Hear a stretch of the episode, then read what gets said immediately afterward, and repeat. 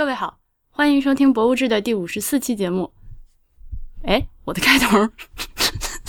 上来就劈了。各位好，欢迎收听《博物志》的第五十四期。《博物志》VisiLog 是 IPN 播客网络旗下的节目，我们的网址是博物志点 FM，推荐大家使用泛用型播客客户端订阅收听，因为这是第一时间听到我们节目的唯一方法。关于客户端的推荐，请您访问 IPN 点 LI 斜杠 FAQ。如果您喜欢我们的节目，欢迎您加入博物志会员计划。关于会员计划的详情，请您访问博物志点 FM 斜杠 Member。提醒大家，我们每个月都会有会员礼物，呃，送出。这个送出的方式是随机抽奖的，所以大家一定要把博物志 at ipn 点 li 这个邮件地址，呃，加为联系人，免得漏掉中奖信息。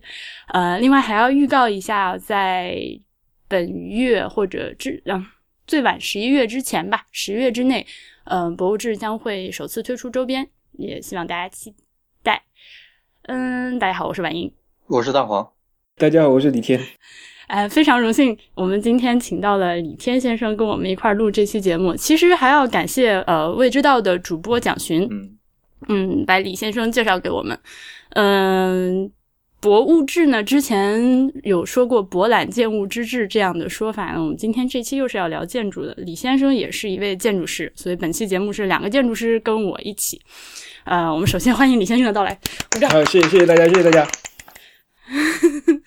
呃，要不然李先生先介绍一下自己吧。大家好，我叫李天，我是呃建筑师，然后我原来在呃在国内读的本科，然后之后到法国来念的。研究生，然后之后毕业之后在几家这边的事务所工作过，然后现在在呃让努维尔事务所工作，然后嗯主要参与的项目是一些竞标和国内负责一些国内的项目，不算不算负责吧，参与一些国内的项目。所以听到这里，如果是熟悉博物志的听众就知道，我们今天要说，主要是要讲让努维尔相关的博物馆建筑了。嗯，其实我们之前在节目里面好多次的提到过它，嗯。所以，当蒋勋小姐把那个李天介绍给我的时候，我是心花怒放的感觉，终于找到一个就是从内部可以聊一聊这件事情的人。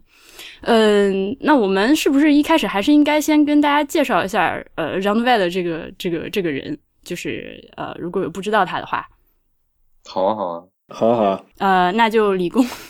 李工来介绍吧。李工来介绍一下自己的老板。呃，他算是一个在这边比较硬硬另类的一个建筑师，因为他的作风比较硬朗，然后就是个人作风上面，然后呃和他配合起来的相关专业都会比较难。然后他，嗯，他本人来说是，呃，他本人是从巴黎美院毕业的。然后因为巴黎的建筑学院比较特别，是他们最早都是我们最早都是。嗯，巴黎美院的一个部分，然后之后全部独立出来的一些呃一些建筑学院，他算是在巴黎美院解体之前的那一批人里面的。然后，嗯，他最早比较成名的作品是在巴黎做嗯阿拉伯嗯中心，之后的话就开始接一些国际的大项目。然后主要呃主要的特点是呃主要的。嗯，做的项目是以高层和公共建筑为主，然后公共建筑包括，尤其是公共建筑这一块就尤其包括两块，一块是博物馆，另外一块是嗯音乐厅和这种类型的建筑。然后嗯，他在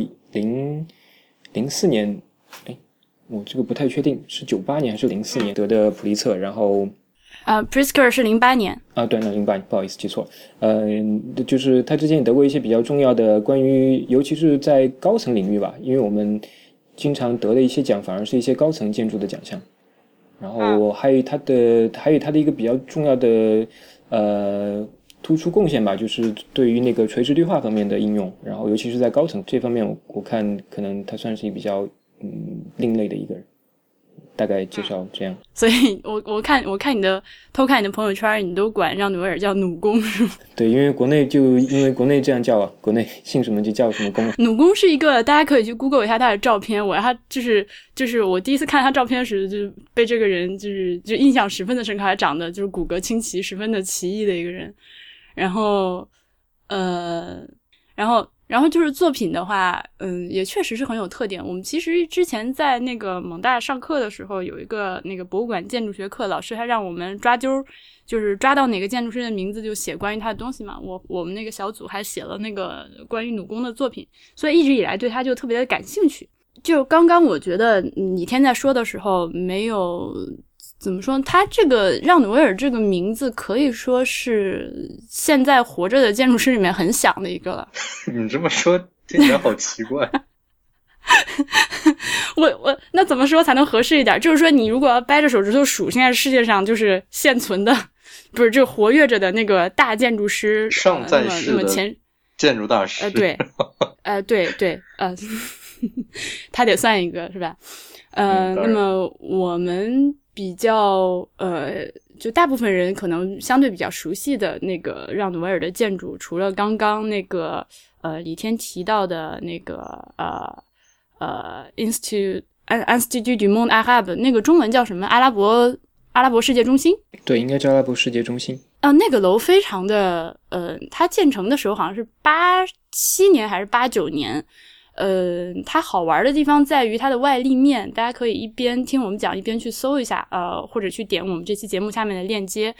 它的外立面呢，呃，你远远的看过去，其实是一个一个的方形，然后那个方形上面是有比较繁复的一个图案的一个很有阿拉伯风情的一个呃，那个东西叫什么玩意儿来着？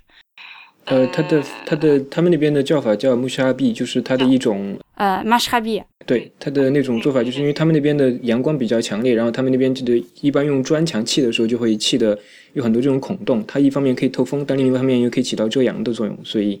这个我们当的他们当时做这个立面的时候，就就采取了这种这种意象，但是通过就是那种一个一个的那个模块，每一个模块大概是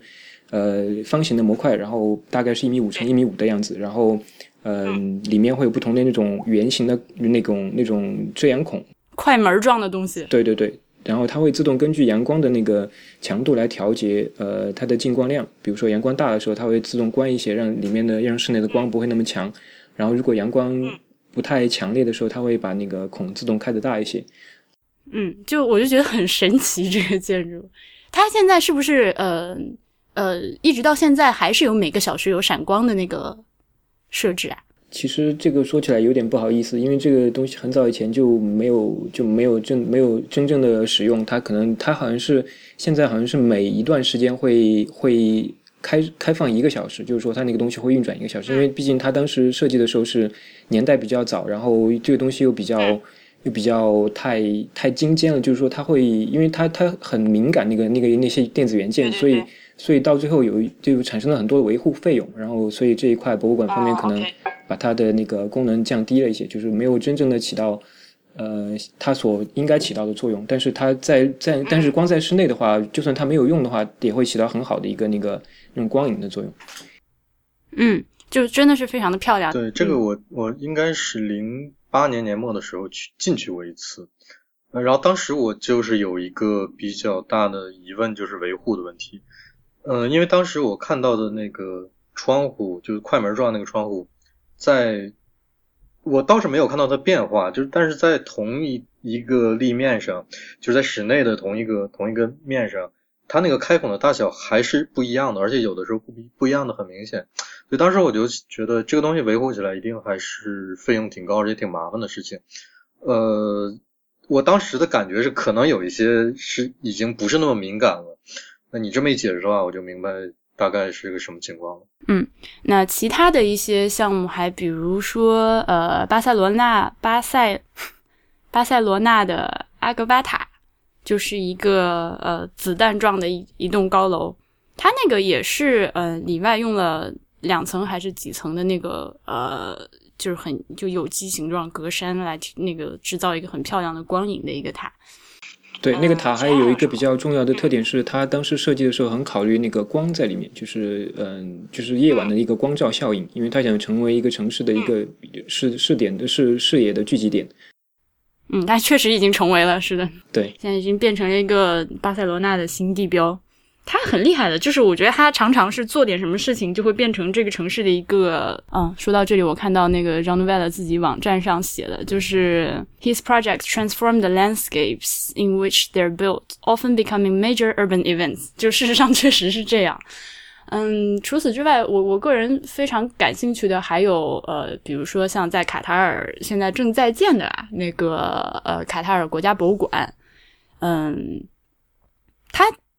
它那个建筑是做的很像一个呃，就是沙漠之花那个东西，我不知道大家知不知道，它是就是在沙漠里面自然风化形成的一种石头，它那个建筑的。就是就是造型是模仿那个东西，然后又呃立面的那个处理细节也非常的棒。总之大家可以去看一下链接。还有什么？就是也是巴黎的一个博物馆。如果在博物馆方向的话，可能就 K 布康利，就是呃就是一个叫专门做非洲呃非洲展品的一个博物馆，就比较出名的建筑吧，大概就是。对 g a p o n 是很出名的，然后它也这个也是就是立体的，就你刚说的那个就是立体的那个绿化的应用也是比较明显的一个建筑，对吧？对，这个同样的，因为他经常和一些就是很有名的一些呃景观设计师，我们事务所也有很很好的景观设计师来配合一起，然后包括这个做 g a p o n 的这个景观设计师，好像之后也和也和德呃赫尔佐格德梅隆配合设计了呃马德里的那个。嗯，那个一个博物馆也是做了很很多的那个立面的呃植被，包括之后做我们做国家美术馆这个项目的时候，也是就是把景观，它始终是把景观放的很重要的一个地位。他觉得这个建筑不可能脱离景观存在，所以他自己也是整个建筑也会变成景观一部分。所以，嗯，他经常会做一些这种空间的变化，让建筑成为景观，让景观成为建筑。嗯，这个我正准备提这件事情，就是呃，让努维尔工作室也是中标了。哎，咱们中文是叫让努维尔工作室吗？如果翻译中文的话，直接翻译应该就算是工作室吧。但是，而且它这个比较比较好玩的一点是，就是它这个阿德利是一个复数，就说明它是一系列的一系列的小团队围绕在它的周围。那我们就还是 我全且叫它让努维尔工作室们，嗯，有中标这个我们国家的那个新呃中国美术馆的新馆，呃，应该就是在那个鸟巢水立方那块奥林匹克公园里面，对吧？我们现在在网上能看到的这个效果图，呃，据李工讲是前一两版的那个效果图。对，因为这个是我们当时中标的效果图，就是一个。嗯，一个金类似于金属的一一点以以曲线为主的建筑吧，然后嗯，但是现在经过，因为现在我们正在嗯，为了适应整个整个的大环境，就是还有就是对，还有甲方对甲方的要求，然后我们也正在调整整个方案，所以现在已经不再是原来最早的这一版的样子。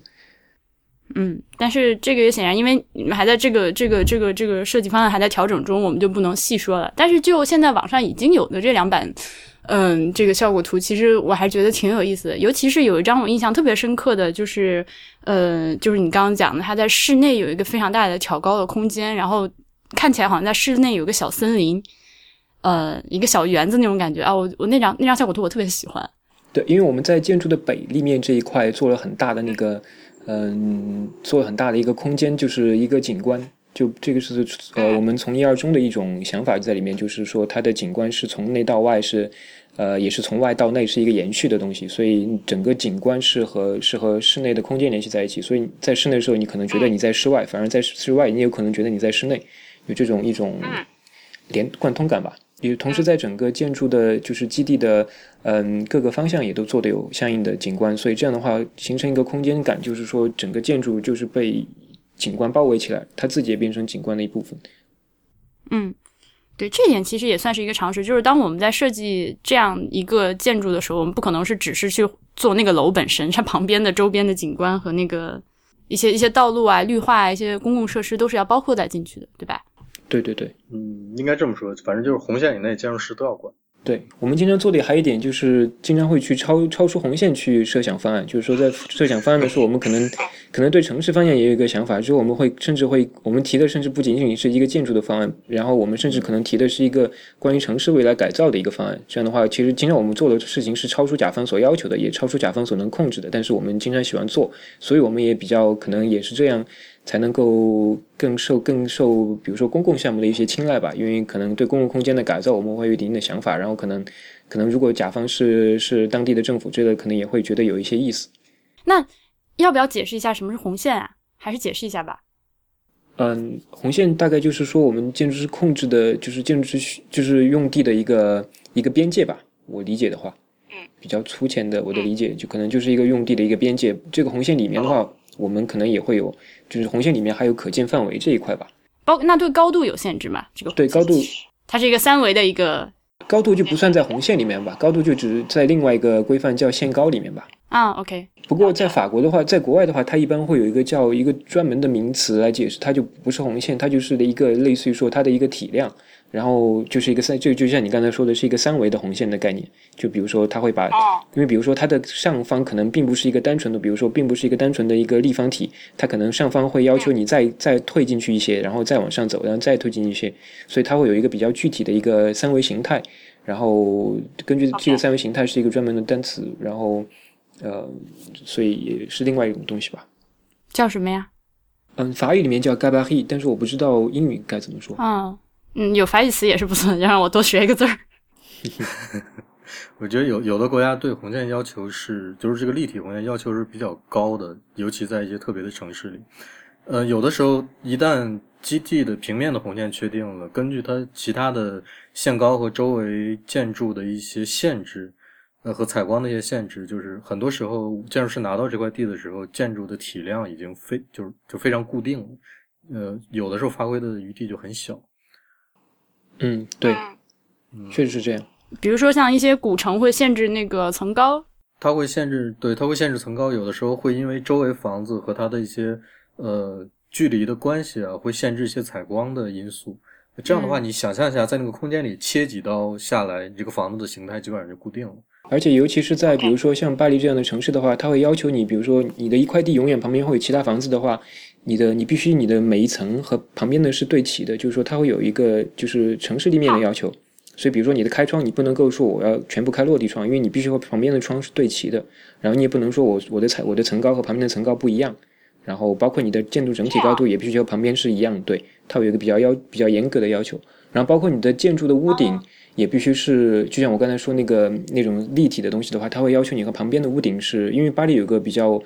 比较传统的那种温莎顶，那种屋顶的话，它会要求你有三折，比如说第一折是七十五度，第二折四十五度，这种它的每一折的角度也是给你固定好的。好吧，可是像这种项目，你们应该做的不多吧？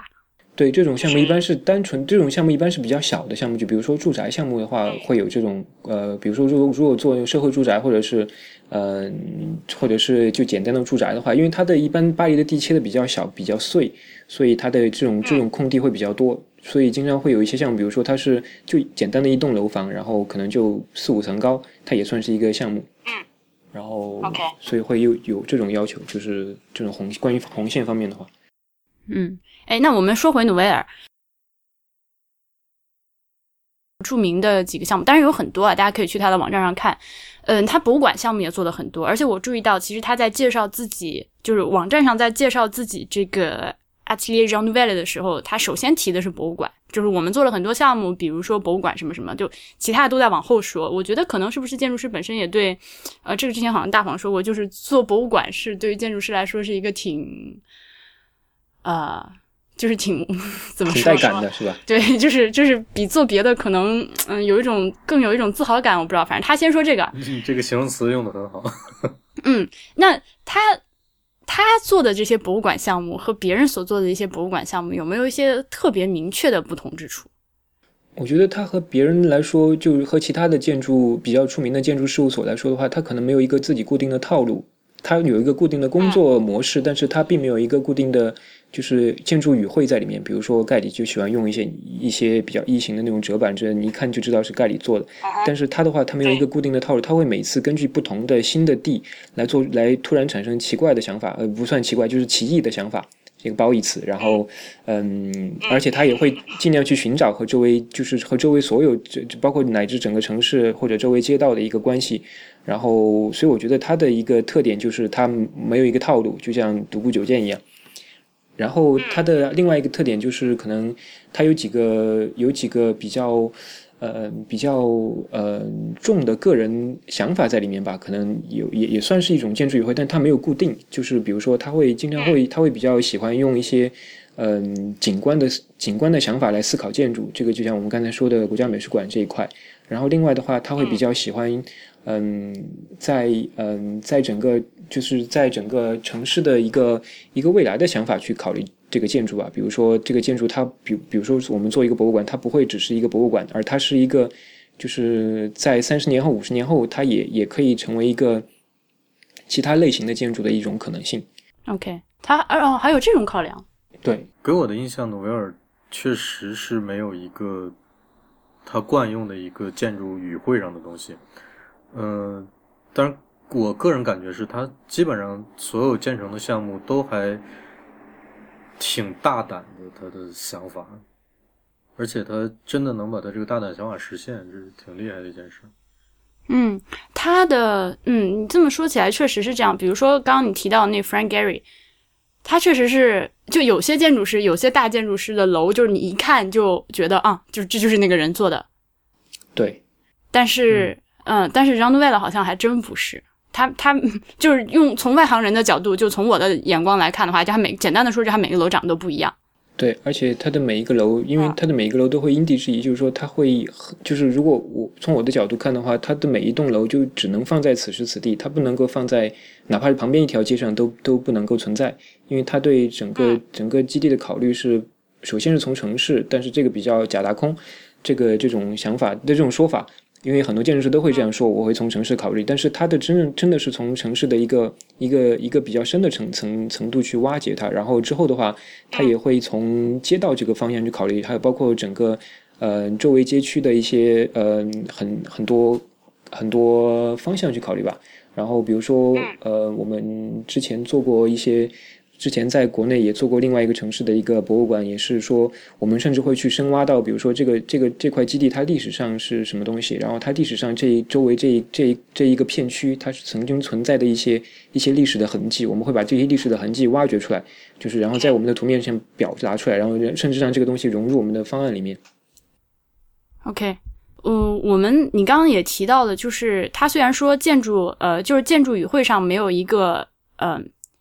它虽然不是所有楼都长得是一个风格的，但是它是有自己呃的一个工作的呃流程的，就是它的思路是一以贯之的。你能不能跟大家解释一下，就是你们事务所内部在做，就是呃，然我们今天大概就只说博物馆啊，就是接到博物馆相关的这些案子的时候，就是大概的思路是怎样，这个流程是怎样？一般的他的思路，这个因为我不是他本人，没法确定。但是他的我们有一个比较固定的工作模式，是一开始的时候我们会固定一个小的团队，然后跟这个团队我们会大概做一到两个礼拜，甚至长的话，呃，一个月的一个前期准备工作。这这段时间他是不会看任何资料的。然后这个前期准备工作就包包括一系列的和这个项目相关的，嗯，和这个项目相关的资料收集。比如说，我们如果是做一个博物馆，但这个博物馆里面它会分成当代、现代，包括说其他类型的博物馆。然后我们就去找这种相同对相同类似类型的博物馆，它的室内、室外空间。然后包括另外的话，就会从这个城市，比如说我们如果在悉尼做一个项目，我们会。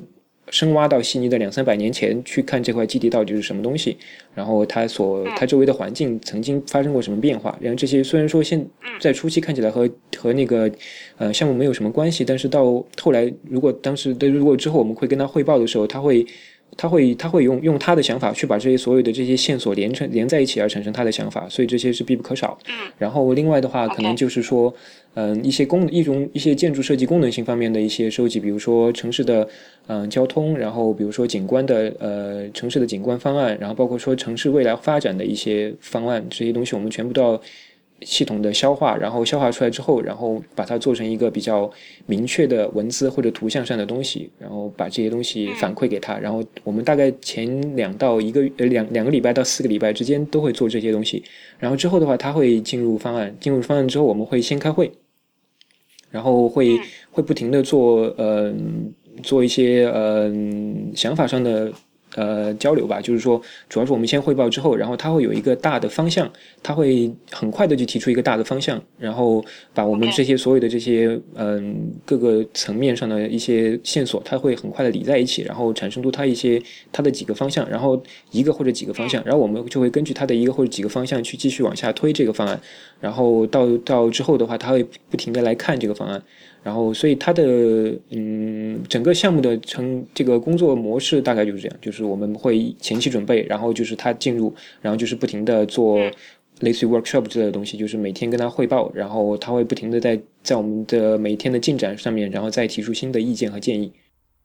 OK，他本人就是听你这么说的话，就是参与度是非常非常高的，是吗？对，呃，我因为我没有，我曾经也在其他一些就是呃其他一两个也是呃算是明星事务所工作的时候，也是呃和他的工作模式就会有很大的不同。因为其他的类似于其他的，如果是也是这种明星事务所的话，他的老板一般会下面会有一些嗯就是一些呃合伙人，然后通过这些合伙人来确定嗯方案的大的方向。所以一般嗯老板亲自参与的可能不是特别多，但是他的话就是很多事情都亲力亲为。这样的话。嗯，包括想法和整对整个整个项目的控制方面都是嗯亲力亲为，所以他的对每个项目的参与度都是很高。就比如说我们我们经常，比如说甚至加班的时候，他也会呃在旁边一起加班。然后嗯，我们比如说出一版图，他就会现场看一版图，然后这样不停的推进方案。所以和他在一起工作也算是很很很有趣，而且也很学到很多东西。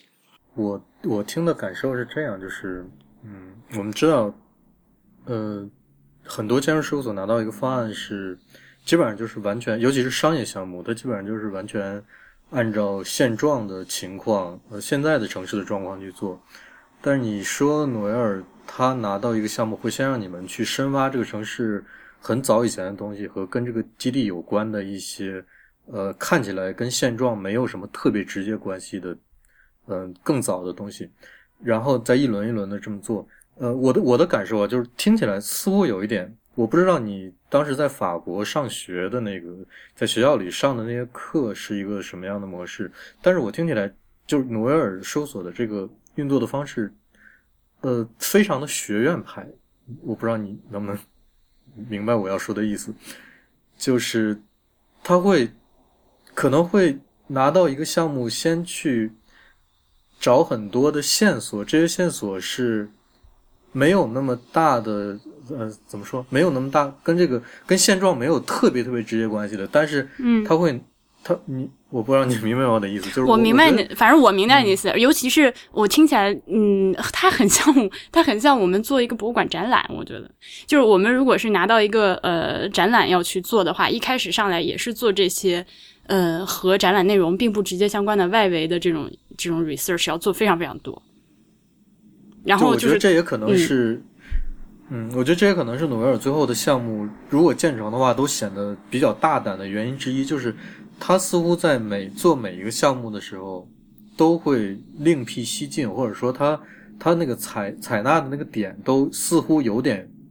呃，我们这里打一个引号的不切实际，就是。这个不切实际是说他可能的一些思路和他做这个方案的一些一些想法的来源是更更深的东西，是不是？对，所以我也就我我也是这样觉得。之后我也是我也就因为这样，我觉得他的方案很多时候能够经得起就是同行的一些一些推敲，因为。其实，呃，我觉得建筑师很多时候，比如说会互相不太喜欢互相的方案，但是我觉得他他的特点就是说，如果你真的去推敲他的方案，也能够也能够很喜欢他的方案。就是说，哪怕是不懂建筑的，或者是懂建筑的，都能够比较喜欢他的方案。不懂建筑会觉得他很标新立异，很很大胆，而且懂但懂建筑的话，你去深挖他的方案，像深挖他想法，又会觉得他这个东西很有内涵在。所以我觉得他在，所以他我觉得他这个学院派也是确实是比较，就是比较。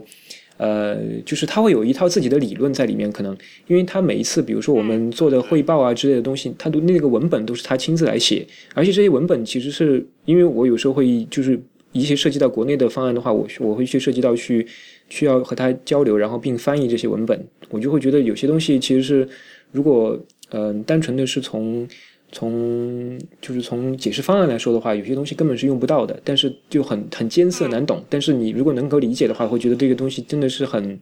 很精妙的一些东西，就是它会把很多文化方面的东西穿插在一起，然后串在一起，就包括刚才我们说的那些一些历史一些，就那个我觉得才是真正的文脉的一种连接。就不只是说，呃，我周围有一块房子，那我这块房子，我要我从功能上、交通上怎么走？它更多的是考虑说整个一个文脉的一个东西，所以它就不仅是在物理客观层面上，也也很多东西是在文化的一个层面上，也会和历史有一个交接。他他写的这些东西能买到吗？就是他能出书吗？呃，这些我可能我觉得可能在一些出版的出版的东西上可能会有吧，可能一些比如说国内一些作品集上可能会有。有一些对对对文字东西，对对，应该会有一些双引号把它文字引出来的东西吧。因为呃，比如说简单的来说，就是呃，如果我去翻译一段普通的一个功能性的一一段话，可能我需要花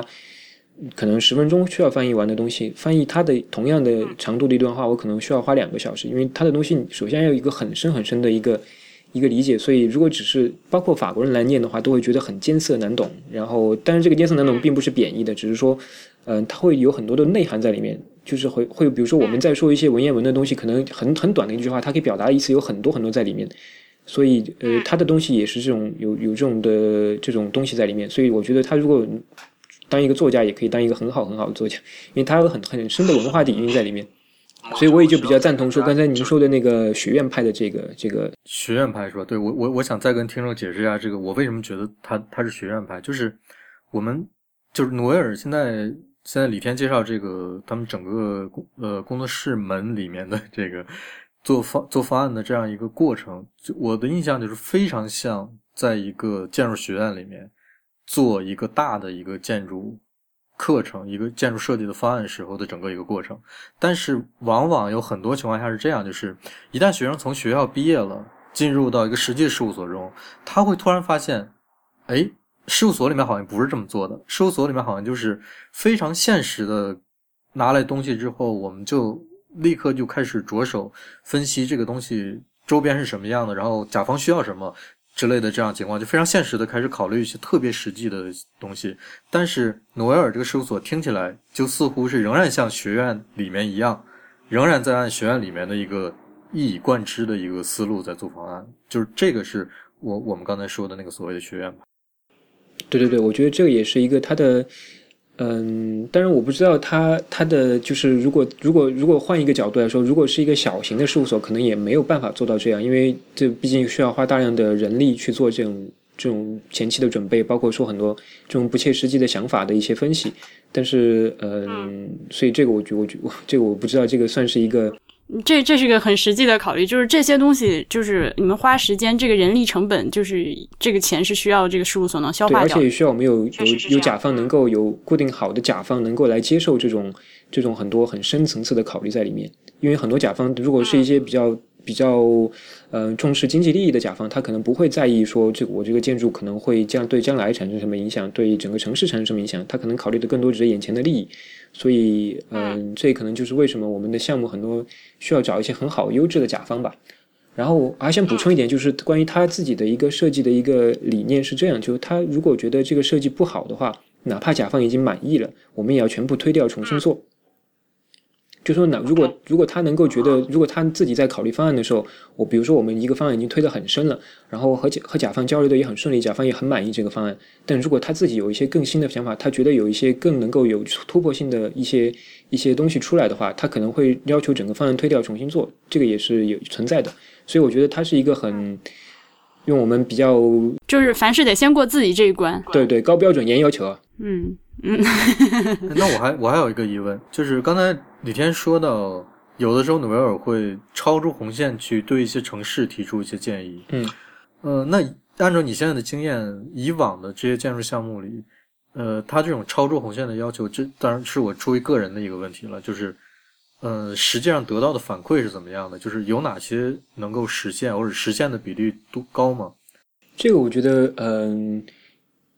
实践来说的话，一般来说，城市如果如果一个甲方是一个就是城市政府的话，他可能会有一些会觉得这个会会采纳这种方案，然后他会逐步的去改善。去比如说，我们提出一个，比如说要做一个景观的一个呃连贯的线，然后这样的话可能会对一些景城市的景观会要求有一些有一些修改。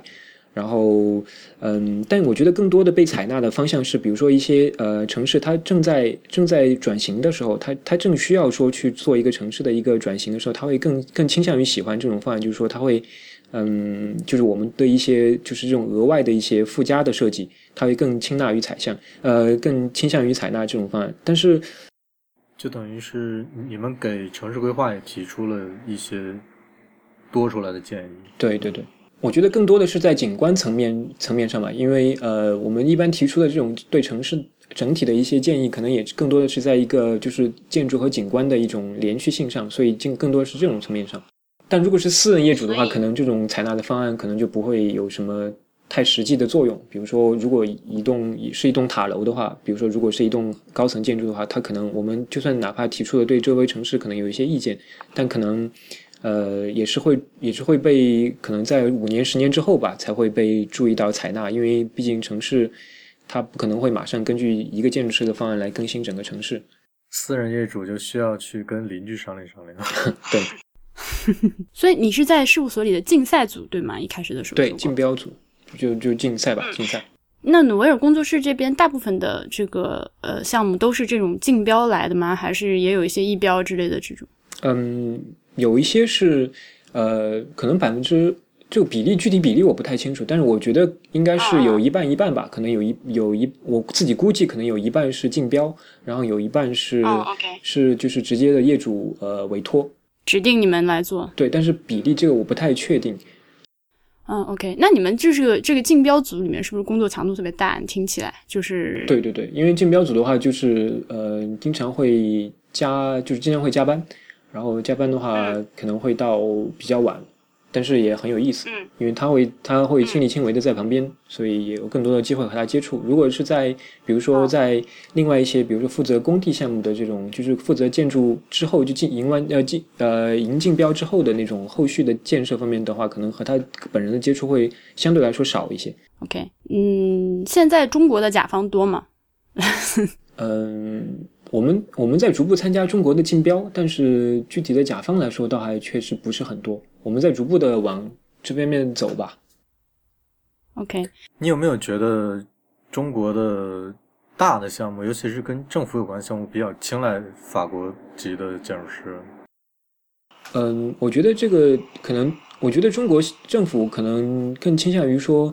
嗯，一些国外的建筑师，但是具体是法国的话，我觉得可能有一定的的，自从保罗安杜鲁之后的话，可能有一些，因为可能觉得法国。呃，因为毕竟我们和法国的渊源比较深嘛，比如说我们之前的一些领导人也是都是在法国求学的，然后呃，我觉得可能也有一些文化层面上的一种影响吧，而且两个国家本来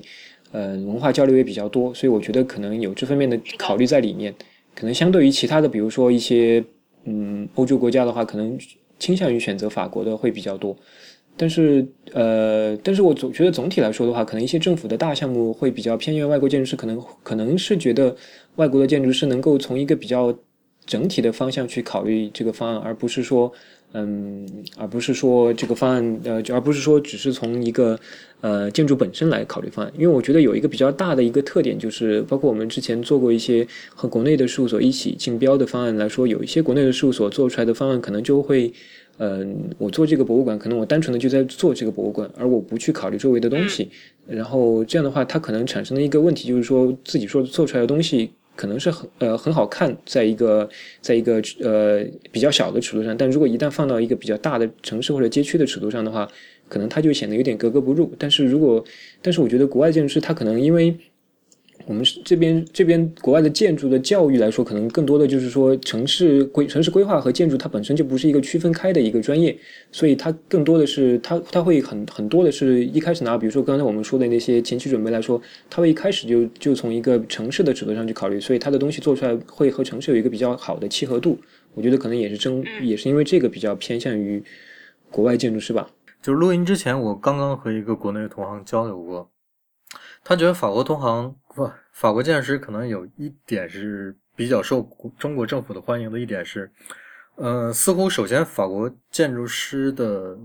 项目没做的在底他呃在细节上没有那么细，就没有抠的那么细，呃，也没有那么严格的要求，然后他就，当然他他的原话就可能有一点有一点那个，就是他说的是法国建筑师的项目又大又糙。这个糙，在我的理解，可能就是怎么说呢？可能就有点有点跟我们中国人要求的东西比较像，就是我们总是要一个大的项目的时候，我们要有那种大开大合的感觉。呃，说的好听一点，就是我们这个东西要要要要很大气，要有一个嗯、特别明确的思路和形象在那儿给我们给我们展现出来。那说的不好一点，听不好听一点，可能就是有点稍微有点糙，就是。是不是说，嗯，法国建筑师在这方面的要求上比较符合中国中国政府的或者中国大项目的甲方的一些需要？啊，我觉得这个是从两个方面可以两个方向来回答这个问题。第一个方向是说，呃，像我最早说的，呃，建筑学院这边的建筑学院是和是最早都是从呃美院里面独立出来的，所以它的它的一些很很根深蒂固的一些想法是是一些美院的想法，就是比如说是一种偏艺术的想法。嗯，包括这边受的教育也是，我们我们更多的课程是在是在教怎么做一个就是有文化的一个东西，而不是去具体的说这个东西是应该怎么建造一些建筑构构筑构造方面的细节。比如说我们学校里面有一些。嗯老师是比如说从奥地利或者从德国过来的话，就会很明显的觉得说他们的东西，他们一开始对建筑的想法可能就是具体去想到很很明确的想到一些细节的做法，但建法国的呃本土的建筑师可能更多的是考虑整体的，就包括说和城市这种有一些可能我们看来就是如果是。嗯，引号的不切实际的想法，他可能会更多的去考虑从艺术方面去考虑这种东西，所以这可能是第一个方面，就是从从整个教育背景和整个文化背景来看。然后第二个呃原因的话，可能是因为法国这边的话，法国的它的那个嗯建筑的流程，就是从一个从一个项目从竞标到之后到最后最后完工，它的流程分的比较细，所以一般的话竞标阶段它本身要求的精度就不会特别高，就不会说要抠到很多细节上去。所以我觉得这也是为什么我们在做竞标方案的时候，可能没有那么多的细节考虑在里面，不像比如说。嗯，不像比如说一些呃，类似于施工图这些东西不会出现，然后呃，很多细节东西也会留在下一步才考虑，因为这边的从赢赢完竞标之后到叫具体的呃实施这个方案，中间还有很多个步骤，然后每一个步骤是具体深化、具体深化，所以呃每个深化的步骤不同，它的那个深度图纸的这些的深度也会不同，所以可能这两个方面来回答吧，知道回答没有？对，我也觉得是这样，因为呃，我起码看过安德鲁。的国家大剧院的那个项目，呃，我觉得与其他的有一些所谓的大师在国内的项目相比，他的细节做的还是比较到位的，而且是比是是比较考究的。对，因为这种细节的东西一般是到比较后期来考虑，就是到，但是我们在画施工图之前都还有两三个步骤来具体深化这个方案，所以一般竞标阶段不会画的很深，这可能也是一个整个一个一个市场背景在里面吧。然后还有一点就是说，我想说的是，就关于呃，如果是到后期的细节，我觉得法国建筑师还算抠的抠的很好，就是做的比较好的。因为嗯，很多细节方面的东西，我们也会就包括努维尔自己也会有很多的嗯手绘和很多的想法在里面。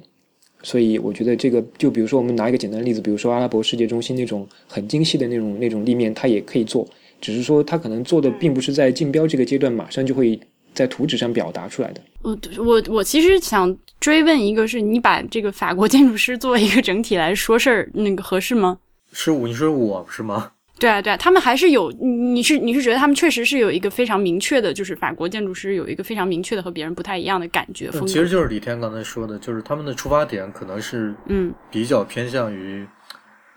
呃艺术教育背景下出来的一些建筑师，就是。会会有一个非常明确的，呃，怎么说呢？就是可以说审美上的东西先出来。呃，我我是这么理解的。我觉得这个这个特点还是有的。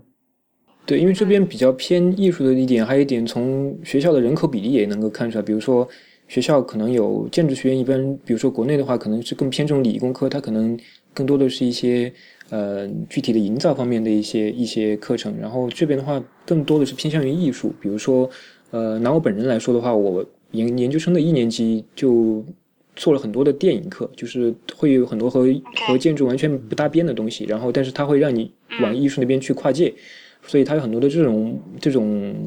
比较怎么说比较偏艺术方面的课程，然后反而是更多建造课程来说，其实不不用没有那么多，因为具体的在法国，如果在法国本土做设计的话，很多时候我们出的方案之后会和专门的那种嗯结构顾问去做这种东西，对对，然后他们会来配合说怎么做怎么做怎么做，所以建筑师在一开始的考虑的更多的是整体的一种就是。偏艺术的东西，而不是真的去一开始就去就去想到怎么营造怎么样怎么样做。OK，了解。嗯，我们接着往下。那李天，你现在在就是在的项目组就是国家博物馆那个项目组是吧？呃，没有，这个因为国家美术馆呃不国家美术馆那个项目的话，它它并不是对它并不是一个固定的团队在做，就是比如说我们的竞标组的话，它不会就我们有竞标的时候就会做不同的竞标，所以并没有固定的团队去做某一个特定的项目，除非它是已经到了比较后面的施工阶段，可能会有固定的团队去做。那我们干脆就我们现在跳出那个你现在的事务所，我们就来谈一谈，就博物馆建筑而言。它和其他的建筑门类、建筑分类有什么有什么不一样的地方？好了，嗯，我个人觉得博物馆建筑的话，它可能更多的是对建筑师来本身来说，我我个人觉得它可能的自由度会就个人发挥的自由度会很多，而且可以更多的去偏向于就是艺术和文化方面的东西，因为本身它就它就它的一个背景就是这样的一种功能性的建筑，所以嗯，哪怕在哪怕在呃不切实际的引号，也我觉得也也是也是可以有有有理可据的。所以我觉得，也就是这一点来说的话，可能我我个人觉得建筑师可能比较喜欢这种这种功能性的建筑的一种一个原因吧。因为比如说拿到同样的高层或者酒店或者办公来说的话，可能它会更多的限制于功能方面的东西，可能发挥的余地并不是特别特别大。但是博物馆的话，就可以就。完全可以说是一种嗯，想怎么玩怎么玩的感觉吧。嗯，哎，我记得之前好像大黄在节目里面说过，就是博物馆建筑和宗教建筑这两个门类，对于对于那个还你还提过别的吗？我记得你说就这两个，就是博物馆建筑和宗教建筑对于建筑师来说是一个很有发挥空间的项目，两种建筑门类。对，嗯，就很愿意做这种项目，就。想怎么玩怎么玩，这个，嗯，当然你它其实作为一个公共建筑，你肯定首先是要保证它的各项功能的。但是在这个基础上，就是相比你刚刚说的一些就是高层建筑或者是商用的那些建筑的话，它确实是，嗯，我个人反正是常常常常被就是不同的博物馆建筑，呃，就是觉得眼前一亮吧。就进去之后，哎，这个这个这个做法好像真的是从来没见过。然后想一想，好像也真的只能在博物馆里才能那么弄。对，因为我觉得博物馆它还有一个，还有一个就是它会有一个文化的背景在里面。它就，嗯，如果更多的是一些文化的一些考虑，比如说从历史什么东西来考虑，可能如果比如说做一个酒店的话，如果要扯到比如说呃这个这块基地之前的历史什么的，可能会有一点不切实际。但是如果是博物馆的话，这种东西就很。很能够融入到方案里面，所以我觉得这个也是，而且有，而且很多空间，就是包括比如说酒店的空间，包括办公空间，它可能有一些空间是一些比较固定的空间，就是它的包括整个它的一个三维的形态可能已经是固定好的。如果超出了这个比例，可能可能就会有一些不适，就是空间就使用者的一些不适。但是博物馆的话，我觉得很多大的空间，包括一些异异形的空间，就很容易产生，嗯，就很容易嗯做出来，我觉得。就是做出来也会很有感觉，而且有一点是，通过博物馆项目，我觉得很多建筑师可以，嗯，可以做一些超前的东西，就是我们以前可能没有没有见过，或者就没有真的实现过某些空间，那这些空间可能在博物馆项目里就更容易的实现出来，让人们看到一个崭新的东西。但是你像什么酒店啊、医院啊、学校这样的这样的空间，就其实很难让建筑师去发挥，做一些以前前人不敢做的事情。所以，对于我就这就这点而言，博物馆项目对建筑师来说确实是是非常有魅力的项目。对，而且我觉得还有一点就是说，博物馆建筑的话，它可能，呃，我个人觉得来说，如果我做一个建筑师，如果让我选的话，可能我也比较倾向于博物馆建筑师，因为它可能它的正因为它的文化和它的公共性，它可能相对来说，它它影响的受众也会比较多。如果只是做一个，比如说我做一栋办公楼，可能来说影响的就是这一栋楼里面的人。嗯，但是如果是做一个博物馆的话，它可能受众包括说它对之后的影响也会，包括对之后历史的影响也会有一定。所以我觉得这可能建筑师毕竟他自己也是首先是一个呃艺术家吧，然后他对对对，然后所以我觉得每个艺术家的话，他可能心里都会想，都他在创造一个东西的时候，可能绝大部分艺术家都会希望说他能够影响到一些人，能够表达出自己的想法。所以我觉得可能这也是一个比较比较吸引建筑师的地方吧。对，我觉得这从这一点来说，就是其实每个建筑师都还是有自己比较大的野心的，就是就建筑师都想通过不同的方案去施加自己的影响力。比如说，我也相信绝大多数的建筑师都还会比较喜欢做学校和大学这样的项目。对对对，就是我去定义一些人类学习的方式，然后去去定义一些学校里的空间的这样的安排。呃，我能不能有一些新的？新的理新的理解，我的新的想法加进去，然后使得在这里上学的人也会通过这些空间的变化，呃，可能学到什么东西，或者对于他们来说，可能也意味着什么东西。那我觉得建筑师都会有这样的野心在在在方案里面。对，我觉得这种公共性质的项目，可能就对我们来说会特别有吸引力吧。婉莹，你为什么笑？你 你觉得很可笑是吗？我觉得不可笑，我觉得非常棒啊！我觉得就是你们在做项目的时候，一直抱着抱着这样的一个一个一个野心，在这就是有这样一个，就是脑袋后面有这么一个声音，才能真的做出好东西来啊！嗯嗯，那个李天刚说什么？哦，我说刚才回到努维尔这边来的话，他可能他本人来说，其实呃，并不是就是说，并不是以博物馆为主，他可能。他对很多东西也会有同样的热情，比如说他会对一些高层也很有热情。就比如说我们的高层和其他，我觉得如果回到高层这一块的话，我们的高层和其他的高层有很大的不同，就是说我们可能你看到的每一个方案，可能它每一个立面都是不同的。然后，所以我觉得这一块就是它，所以它会有很多的对它对每一个建筑都会有同样的热情。但是我觉得，嗯，可能对于公共建筑，它会有可能我个人理解，它会有更大的热情吧。就而且尤其涉及到它最后这个。基本上每一个建筑，我们找不找不出来一个比较共同的一个形象，或者说，呃，它的一个语言出来。我觉得有一点是我们之前详细讨论过的那件事，就是我觉得它的这种学院派的设计方法是直接导致最后结果的一个原因，就是它真的是就就地论地、就事论事的这样一种设计。对，所以它的建筑如果出现在一个地方，它不能够出现在哪怕同样。相邻的那条街上，可能我觉得这也是它的一个很让人着迷的地方吧。嗯，这点很很好，很有意思。还有什么要补充的吗？有没有什么你在这边工作有没有什么好玩的事情？可能更多的就是和他本人的接触吧。他本人可能也比较有趣，作为一个人来说的话。所以接下来是八卦时间吗？弩工有什么八卦？来来来，八八卦八卦。所以我觉得他本人来说的话，他本人。性格特点就是没有那么拘泥于就是各种的嗯阶级方面吧，比如说他不会在意说你是一个小建筑师，他不会和你来说话，他会很他会很很热情的和每个人说话，然后也会很热情的听每一个人的想法，他不会说自己独断的决定每一个设计，当然每一个每一个大的决定都是他来做，但是他会嗯他会认真的听就是很多意见，然后他会但他他但他作为一个。呃，明星建筑师他的一个他的一个绝技吧，就是他能够在听到很多不同的声音，包括听到很多不同的线索之后，他能够很快的在他脑袋里面形成一个很明确的一个思路，这个东西应该怎么做。然后，如果我们顺着这条思路下去的话，通常会做出一些很很精彩的东西。然后，这个可能我们哪怕是我们在做，我们是整理这些线索的本人来说，我们在整理线索的时候，也绝对不会想到说他会用这种方法来处理这些线索。所以，我觉得就是他比较天才的一点。嗯。听起来好像一个侦探什么的。对，然后他喝酒也很厉害，他喝酒也可以喝很多酒啊，他对酒也了解很多。OK，这个这个 喝酒是好的，因为嗯。不过听你这么说，就是如果他在他的事务所里，他所有的跟项目有关的具体决定全都是他一个人做的话，那他很累啊。倒也不是全部决定都是他一个人做，主要是说，嗯。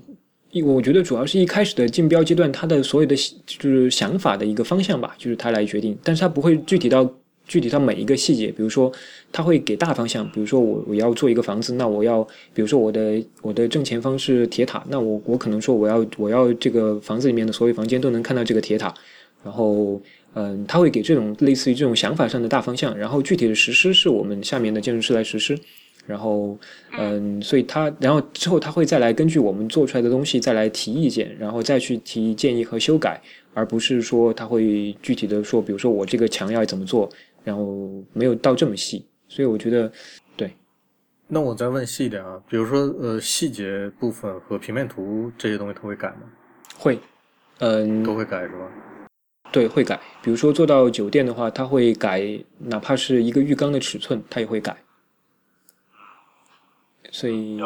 对，所以他有时候他的他对细节来说做的也是很到位，因为，嗯，首先从整个事务所的构架来说，我们事务所就是平行于嗯 a t e l i e Jean Nouvel 旁边还有一个 Nouvel Design，就是他会做的这个事务所做的就是嗯室内的设计，包括说呃家具的设计，然后所以他会对这种很小，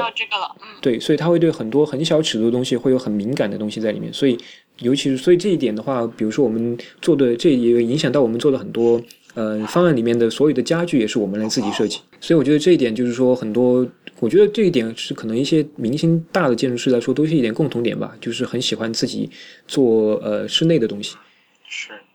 然后这样的话还有一个好处就是说它的整个设计是一个连贯的，而不是说比如说我室外是室外是一个很高大上的东西，但是我室内可能全部是用宜家。如果是业主来说的话，可能我们会拒绝这种这种方案。然后所以这种东西的话，就是它室内室外是有个连贯的，我觉得这个也是设计比较重要一点。所以也是会做一些工业设计，对工业设计，包括说室内设计。然后因为我们每一年还会去参加那个米兰的呃米兰的设计周，啊，还会而且还会做 scenography 对对对。而且我们正好今年年底的时候，江南 Design 会在卢浮宫办展。啊。嗯对，说到这个，其实还是有不少那个博物馆已经呃给那个 Jean Nouvel 做了回顾展的，对吧？对对对，嗯，我我记得之前有印象的有那个蓬皮杜有做过，嗯，蓬皮杜我觉得它是一个比较经常喜欢做回顾展的一个地方，因为蓬皮杜它专门有一个展厅是留给建筑师之类的东西，建筑师和家具、室内这种这这一块，它的南展厅。而且蓬蓬皮杜地方太大了。你们是想说，所以他在那儿办展也没有什么了不起的吗？那倒不是，就是我我的意思是，蓬皮杜因为地方大，所以同时都在办很多展。嗯，就像像那李现刚才说那个南展厅，有的时候你进去看展的时候都不会注意到那个展厅，是进门右手边坐电梯上去那一块儿，是吧？对对对，就在那个书店的楼上，可能你不注意的时候，真的以为那上面就是个咖啡厅。那个地方真的是你不会太注意，因为它前面有咖啡厅，后面就是就是一个非常隐蔽的一个展厅。那个地方就一直是有特展的那个地方，在那个地方办，嗯、基本上都是和建筑有关的，和一些工业设计和家具有关的展览。那以上就是本期关于 Jean Nouvel 的讨论。呃，博物志 Musilog 是 IPN 播客网络旗下的节目，我们的网址是博物志点 FM，新浪微博、Twitter、Instagram 还有 Telegram Channel 上都可以找到我们。如果您想入会支持我们，请访问博物志点 FM 斜杠 Member。如果您有任何的意见和反馈，都请来邮件到博物志 at IPN 点 LI。最后还要欢迎您收听 IPN 播客网络旗下的其他几档精彩节目：一天世界、未知道、内核恐慌、太医来了、流行通信、High Story、硬影像、无次元、选美、陛下观、风头圈和时尚怪物。拜拜。再见。